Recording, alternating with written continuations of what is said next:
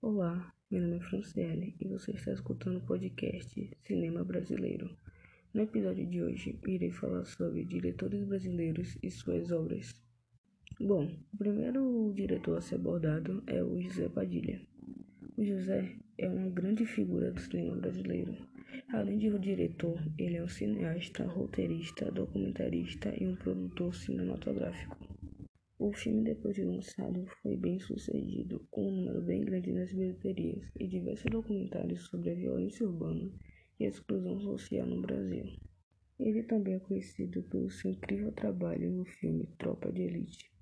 O filme é realmente osso duro de roer, e ele foi e ainda é um estouro e está na lista de um dos grandes filmes nacionais. O filme se trata do Capitão Nascimento, que é interpretado por Wagner Moura que está à procura de alguém para ficar em seu lugar, mas ao mesmo tempo é chamado para a missão de apaziguar o Morro do Turano. Mesmo tendo seu filme pirateado e vazado antes do lançamento, Tropa de Elite alcançou a marca de 14 milhões de bilhetes vendidos, superando o segundo filme, Tropa de Elite 2. O segundo diretor abordado é o Fernando Meirelles. Meirelles, além de diretor, é um cineasta, produtor, roteirista e ativista brasileiro.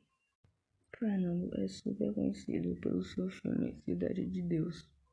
O filme de 2 horas e 15 minutos se trata de um jovem busca-pé, interpretado pelo Alexandre Rodrigues. O jovem mora na Cidade de Deus, um bairro mais perigoso do Rio de Janeiro. Com medo de se tornar mais um bandido do seu bairro, ele encontra refúgio na fotografia e retrata a violência do dia a dia através de sua câmera fotográfica. O filme, além de bater 30 milhões de bilhetes vendidos, repercutiu internacionalmente ao ponto de ser o único filme brasileiro a receber quatro indicações ao Oscar, sendo elas melhor diretor, melhor roteiro adaptado, melhor direção e melhor fotografia. Além disso, Meirelles possui mais um novo sucesso chamado Dois Papas, lançado em dezembro de 2019. O filme se trata de um cardeal que está decidido a se aposentar, mas recebe um convite inusitado do Papa, o chamando para construir um novo caminho da Igreja Católica. O terceiro diretor a ser abordado agora é o Anselmo Duarte. O Anselmo Duarte é um grande diretor, ator e roteirista, um dos grandes nomes do cinema brasileiro. Dirigiu grandes filmes como O Pagador de Promessas, Absolutamente Certo e Carnaval no Fogo entre outros grandes filmes, chegando a ser indicado ao Oscar de melhor filme estrangeiro em 1963 com o filme O Pagador de Promessas, e também ganhou o Palma de Ouro e o Prêmio Especial do Júri Festival de Cannes em 1962. O Pagador de Promessas fala de um homem que vai do interior da Bahia até Salvador para agradecer a Santa por ter salvado o teu animal.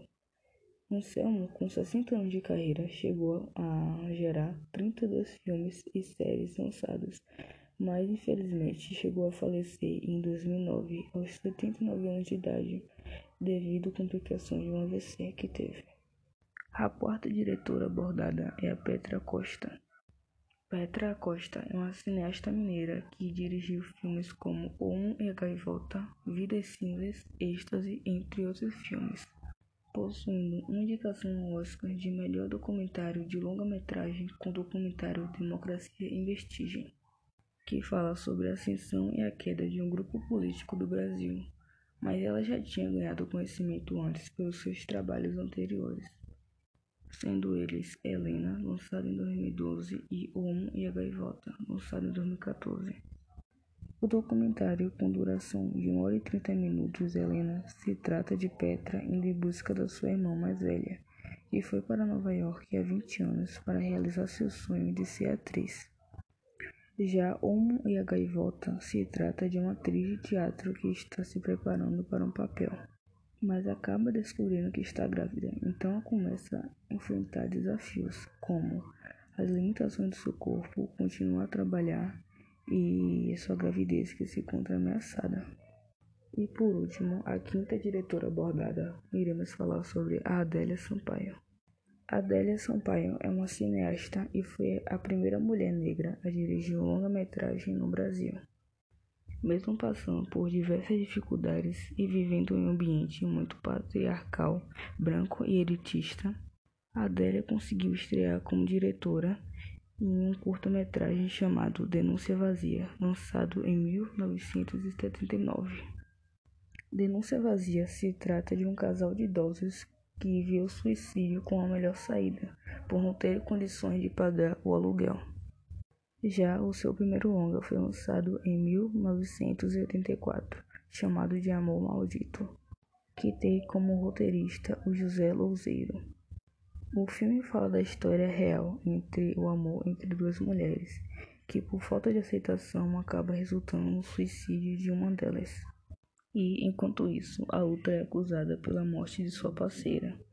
Mesmo não possuindo muita divulgação e apoio, o filme foi um grande sucesso. Bom, esse foi um episódio do podcast Cinema Brasileiro e eu espero que tenham gostado.